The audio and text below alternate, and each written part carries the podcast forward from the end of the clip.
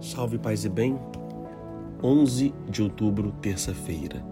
Proclamação do Evangelho de Jesus Cristo segundo Lucas. Naquele tempo, enquanto Jesus falava, um fariseu convidou-o para jantar com ele. Jesus entrou e pôs-se à mesa. O fariseu ficou admirado ao ver que Jesus não tivesse lavado as mãos antes da refeição. O Senhor disse ao fariseu: Vós, fariseus, limpais o copo e o prato por fora, mas o vosso interior está cheio de roubos e maldades. Insensatos. Aquele que fez o exterior não fez também o interior? Antes, dá esmola do que vós possuís, e tudo ficará puro para vós. Palavra da salvação. A luta, entre aspas, que Jesus trava com o mundo religioso os homens da lei, os homens que observam a lei. E aí entra a expressão farisaísmo para nós, né? Fariseu era uma pessoa muito religiosa, gente, muito religiosa. E é um homem, uma pessoa muito temente, conhecedor da palavra de Deus. Só que, por outro lado, esse conhecimento nos fez o quê? Cegos. A lei pela lei. A observância pela observância, sem comprometimento é, interior a prática exterior era mais importante do que o interior. E ele estava observando as pessoas aos 613 preceitos que um judeu deveria cumprir. Um para cada dia do ano. É, e outros mais. Né? Propositivo, ou seja, deve se fazer, e negativos, não deve ser feito. Então, estavam preocupados ali se, olha só, se lavam ou não as mãos antes da refeição.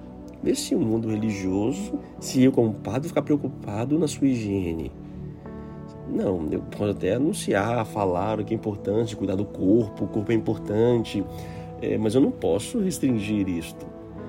E por outro lado, ver uma fé é, externa. O que é uma fé externa?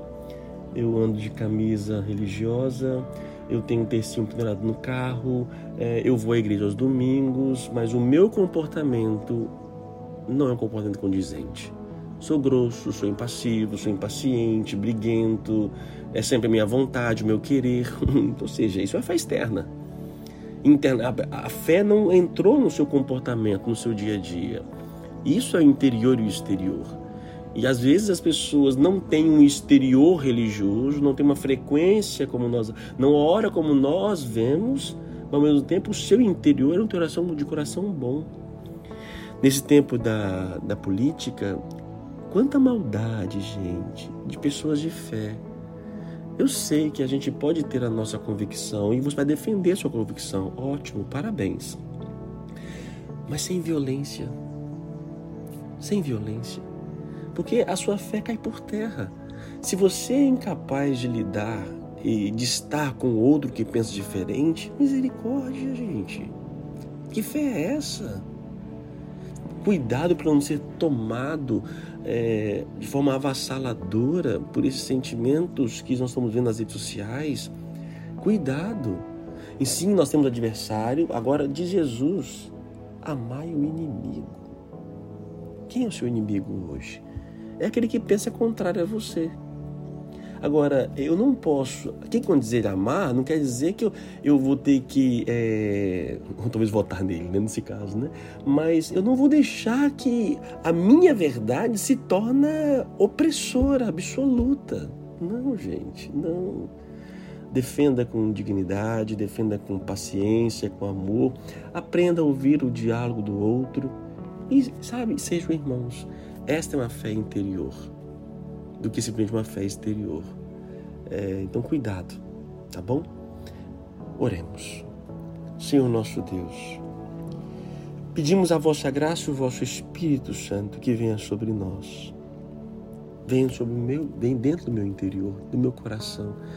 Sabe como anda meu coração, nossos corações, nós brasileiros estamos angustiados estamos envolvidos nesse meio momento político, está envolvendo e mexendo com nossas instâncias, nossos, nossos sentimentos, aflorando muitas coisas. Oh Deus, que o exercício da minha cidadania não faça perder o paraíso, perder a minha fé, os meus princípios. Ajudai-me, Senhor, a lidar com aqueles que pensam diferente de mim. E ajudai-me, ó Deus bendito, que as minhas verdades, mesmo que talvez não sejam alcançadas como desejo, mas que não me dê desânimo diante disso tudo. Preenche o nosso coração com a vossa graça. Dai-nos força, ó Deus bendito. Que o meu interior seja realmente cheio de paz, de alegria e de amor. Retire tudo aquilo que não vem de vós. E que Deus te abençoe, o Pai, Filho e Espírito Santo. Amém. A palavra hoje é interior. E aí? Como está o interior do teu coração? O que está passando aí dentro?